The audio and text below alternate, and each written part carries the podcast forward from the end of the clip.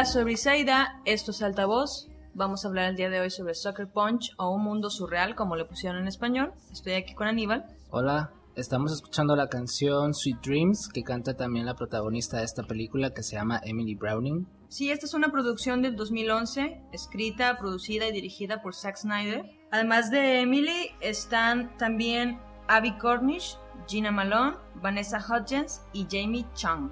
Zack Snyder es muy conocido por haber dirigido 300 y también por la un poco controversial Watchmen. Esta es una, bueno, es un proyecto que es totalmente suyo porque sus anteriores trabajos estaban basados en historias no propias y esta es su primera historia completamente personal que, que escribe y que lleva a la pantalla. Así es, ¿sabías que en Warner Bros. había una regla en el 2007 que ya no iban a tener protagonistas mujeres? No, no sabía. Y que él dijo como que iba a contradecir esa regla y iba a demostrar que, que también las mujeres pues llenaban la taquilla, ¿no? Sí, de hecho leí por ahí que este proyecto fue como su, o sea, en 300 estaba muy enfocado en tener un cast masculino y ahora entonces decide tener un cast completamente femenino. Platícanos la sinopsis. La película trata sobre una chica de 20 años, Baby Doll, que es internada en un manicomio después de que su padrastro mata a su madre, mata a su hermana y ella es inculpada por esto. Dentro del manicomio empieza a sumergirse en un mundo fantástico como para tratar de, lidiar con esta, con esta situación tan difícil y empieza, bueno, es que la película hay como tres niveles, ¿no? Está el nivel de la realidad en la que está en el manicomio, está el nivel en el que ella imagina que está en un burdel y está el nivel en la que en el que tiene una serie de fantasías ya mucho más elaboradas y un plan que se supone que la va a sacar a ella y a sus compañeras de ese lugar. Entonces de eso trata la película, de, escapar del manicomio básicamente de dentro de estos tres niveles. Una de las cosas que estaba leyendo sobre el director es que dijo que cuando escribió este guion pensó en cómo hacer una película que tuviera estas escenas de acción que no estuvieran limitadas por la realidad física de las personas y que aparte tuviera sentido. Sí. Que no quería hacer una, una historia o una película como la de Ultravioleta, que Mm. una porquería como esa que no quería hacer. Sí, sí leí eso por ahí. Primero para decir eso como que hay un sinfín de películas que son iguales, ¿no? O sea, que tienen una realidad totalmente diferente a la que es como normal de los seres humanos y que no sé por qué dice eso de que quería hacer como el parteaguas de ese tipo de películas que nunca había nadie visto, ¿no? Que alguien le preste una a una pirata siquiera. Sí, de hecho, de esta película yo me enteré bastante tarde de, de que existía. Entonces era como Sucker Punch, Sucker Punch, Sucker Punch. Y yo decía, pues, ¿de qué se trata, no? Como siempre fui al cine sabiendo cero de qué se trataba, nada más diciendo quiero verla. Y empieza... Y como que esperas un gran espectáculo visual, ¿no? De la película, Sí. más que cualquier otra cosa. Un gran espectáculo visual. ¿Te gustó o no te gustó la película? La verdad a mí no me gustó. ¿No? No, o sea, no la odié porque hubo momentos en que yo ya estaba cayendo en el abismo del odio y algo, algo me decía, ven para acá, Briseida. Sí, sí. Pero estuve muy cerca de, de caer en ese abismo del odio. O sea, tenía expectativas muy, muy altas sobre, sobre el nivel visual que iba a alcanzar la película y creo que no, no fue algo que no había visto antes, como, se, como se anunciaba, como era la expectativa del director de, algo que nos dejara así totalmente impactados, no se logró. Sí. Sí, yo tampoco había visto el tráiler, pero sí esperaba una, pues una película atractiva, entretenida, de acción, ¿no? De- Es lo que estaba planteado. Y también empezó de una forma como que te querían poner un drama o una profundidad de las escenas que, que no existía. Slow motions, zoom in, ninguna palabra. Ah, sí, porque aparte pasan milenios antes de que hable Sí. cualquiera y la protagonista... Sí, o nada, sea, no, decían se nada. pasa, nada más con su cara hace como de muñeca inflable. aparte. Sí, entonces hablemos de un poco de la dirección. Danos tu opinión, Aníbal. A mí se me hizo que empezó muy lenta la película, todo era en cámara lenta, puros close-ups, detalles, ninguna palabra, música y escenas estéticas atractivas, ¿no? Visualmente, pero que realmente no te decían nada. Estaban huecas. Sí, era, faltaba algo de contenido ahí. Y en cuanto a la actuación, la dirección, pues realmente nada sobresaliente. Por ejemplo, Blondie, que a mí me pareció muy mala, mal personaje sin chiste. Y pues la actriz también me parece un poco irritante, que es de las que salen en High School Musical, que solo la conocí porque hubo unas fotografías desnudas de, de ella en internet. Sí, yo sí la reconocí rápido. Fíjate que hablando del cast, me puse a investigar. Bueno, para empezar vi a la oriental y dije, esta china ya la conozco. O sea, ¿dónde he visto esta china? que es que épocas chinas, ¿no? Sí. Entonces me puse a investigar y salían The Real World San Diego, no sé si te acuerdas. Jamie se llamaba. Mm, no, no me acuerdo. Pues ella ahí, de ahí la sacaron.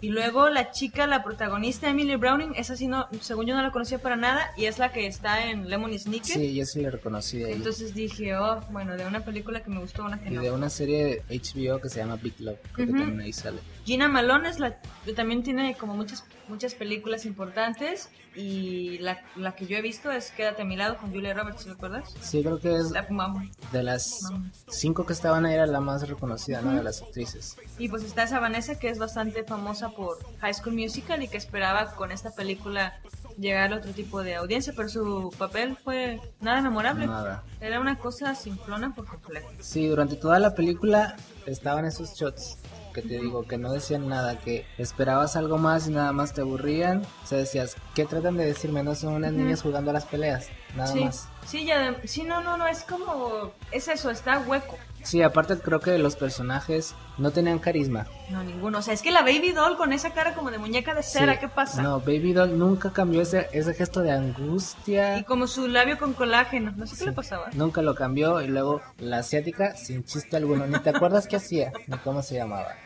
La latina horrenda, feísima. Amber se llamaba, así me Ah, acuerdo yo. Amber. Blondie, feísima. Y las dos gringas que eran como un poco más carismáticas, a mi gusto. El que más me agradó creo que Sweet fue. Sweet Pea. Ajá, qué bueno que, que salió la pobre. Sí. Sí, en todos los personajes, pues ya los mencionamos, ¿no? Los cinco No, y sabes, eh, lo- el personaje masculino, Blue, Blue. ese yo creo que el caso estaba muy raro, o sea, ese no tenía nada de cara de matón, ni de macho, De ni de rudo, de nada. De papanatas nada más tenía cara. Sí, no. Como me que un, un que casting muy- un poco fallido. Sí, bastante.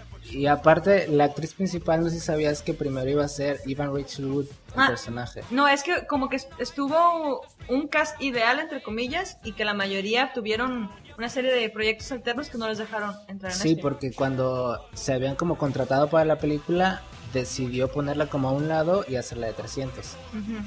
Y por eso ya después por los planes o por los itinerarios o lo que sea ya no pudieron salir en la película. Sí, yo creo que eso tuvo que ver Pero creo que hubiera estado mucho mejor la otra actriz que, que está Blondie. No, ¿cómo se llama? Baby Doll. Baby Doll estuvo terrible. Sí, no, aparte esos nombres. ¿Qué pasa? En el momento, ya ves, está la película corriendo aparentemente normal, ya le van a hacer la lobotomía, ¡pum! Estamos en otro mundo, ¿no? Y de trancazo dices, ¿qué pasa? O sea, te, Sí. te toma bastante rato entender qué demonios está pasando. Sí, sí. Y es de una manera, o sea, como muy abrupta y un poquito como desagradable. O sea, dices, ¿qué pasa? De una historia que tú veías como muy trágica o muy lúgubre, así terrible, de repente, ah, es un juego, estamos actuando. Ujú. O sea, te quedas, te quedas desconcertado. Y ya después, al final de la película, no, no al final de la película, cuando ella empieza a bailar y de nuevo se, se, se, Se mete otra se vez. sumerge en su mundo interior, otra vez es como, ¿qué está pasando, no? O sea, como que nada está justificado. No, nada. Y las cosas pueden ser irreales, pero dentro de la película deben tener, dentro del mundo que crea el director deben tener sentido, Sí, y aquí sí. no lo tienen. Bueno, fui con una amiga al cine, ¿no? Y cuando salimos, dice, yo quería verla bailar y nunca bailó. y es cierto, o sea, empezaba con su cara esa como postorgásmica, no sé, y un poco de vaivén y ya, al otro mundo. Sí, Y salía sudadísima, como que wow. Y dices, ¿qué, qué pasó, no? sí, también escuché a varias personas que dijeron, ¿ahora sí va a bailar?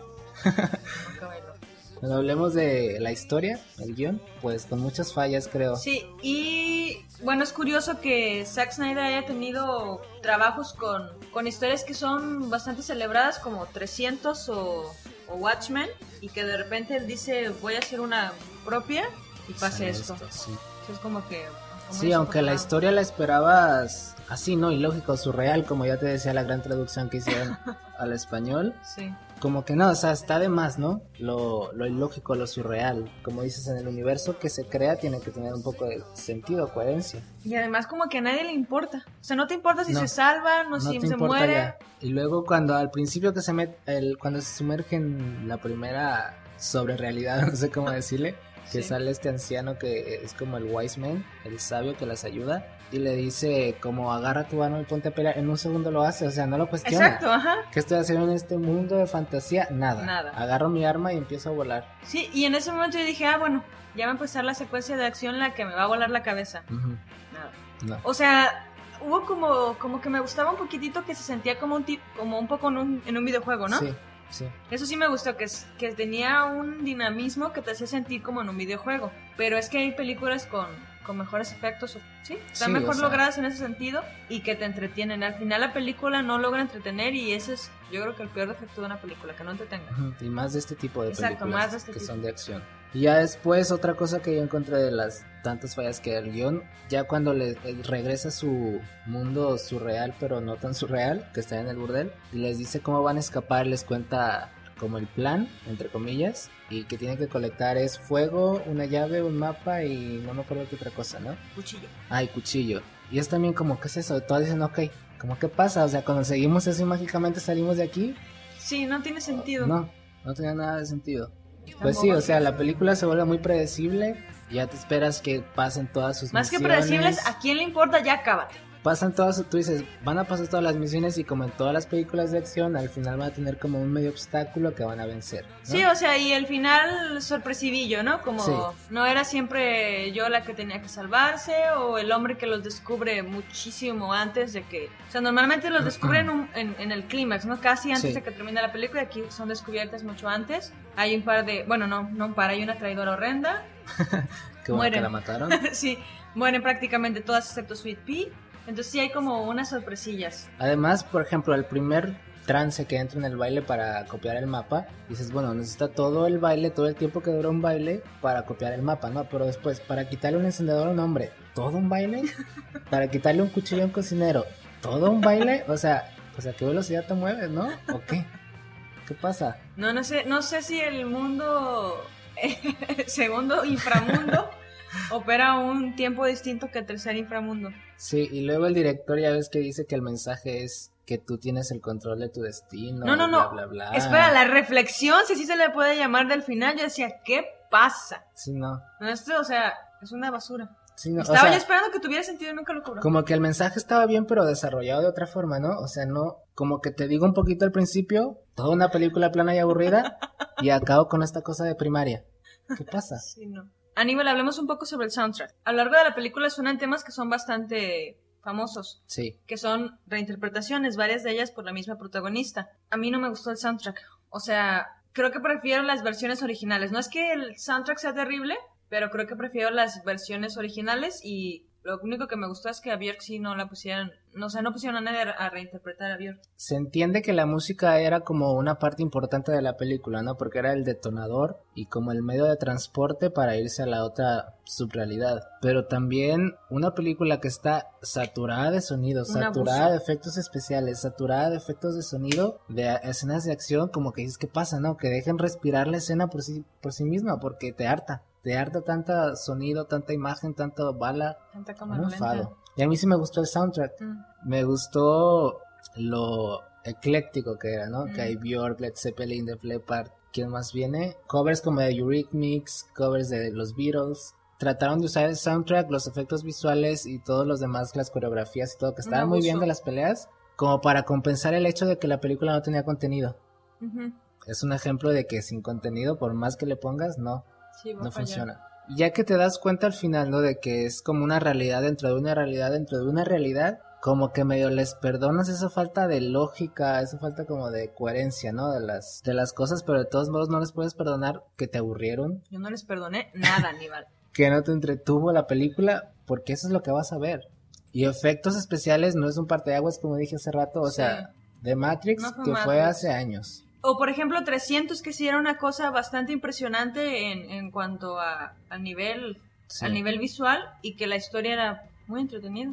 Sí, y aunque no esperabas una obra maestra o que te cambiara la vida, no, ni siquiera Es que pasabas espera- un buen rato. Pensa- eh, esperabas esa adrenalina, ¿no? Que tienen ese tipo de películas que son Sí. normalmente vertiginosas, pero aquí aquí no hay adrenalina, es una cosa Sí, no, y aparte ya ves, dijo el director que no quería hacer una ultravioleta. ya yo, quisiera ver. yo prefiero ver una hora y media con Mila Jovovich que con estas cinco chiquillas simplonas, con el doble de efectos y con la mitad de entretenimiento. Sí. Y no, mal. ni siquiera fui en miércoles para gastármelo. Y hablando del soundtrack, les recordamos que durante todo el podcast estamos escuchando canciones de, de la película. Yo vi más la película como una película fetiche, ¿no? Mm, sí. Como que las jovencitas superpoderosas y a la vez vulnerables, pero con sus atuendos diminutos y sexys. Y la boca siempre abierta. Si la boca semiabierta y que si te encanta esta película es porque quieres ser como Baby Doll o tener a Baby Doll en tu cama, una cosa de esas. Sí, lo curioso es que, según el director, él quiso hacer esto como una crítica a la manera en que la cultura geek representa a las mujeres. Entonces es como una clase de ironía extraña que no creo que esté muy bien lograda. No, no es nada que no hayamos visto y mejor ejecutado en otras películas, en muchas películas. Sí, y es que además está muy inflada, eso es otra cosa. Creo que al director le pasó con Watchmen que no logró llevarla a cabo como pudo. Bueno, pero es que es diferente porque Watchmen es una como una obra muy compleja, ¿no? Pero aquí él hace su simplonada y ni siquiera su simplonada puede ser bien. Sí, no, él la escribió, la dirigió y la produjo no le quedó bien, ¿no? Como que esperabas que fuera mejor que lo que había hecho antes. Sí, porque era algo No. más personal. O sea, aquí está realmente como su- su voz en todos los niveles, ¿no? Sí. La historia es suya, son sus deseos de contar ciertas y cuales cosas, de expresarse sin limitaciones, como dices. No. Quién sabe, pero como guionista dejó mucho que desear. Así es, Briseda, pero pues también hemos visto películas peores que esta, ¿no? Además, para todos aquellos a los que sí les gustó la película, los felicito porque no tuvieron que sentir que su dinero se fue al caño. Eso sí fueron al cine a verla, si la bajaron pirata. Díganos la piratería. Esto ha sido todo por esta emisión. Nos despedimos recordándoles nuestra dirección de email, la cual es podcast.altavoz.gmail.com, altavoz con B labial. Ahí esperamos sus sugerencias, sus comentarios, cualquier cosa que quieran decirnos. Y los dejamos con la canción Army of Me de Bjork. Sí, un Sí. remix, un remix que se hizo especialmente para esta película. Así que nos escuchamos en la próxima. Hasta entonces.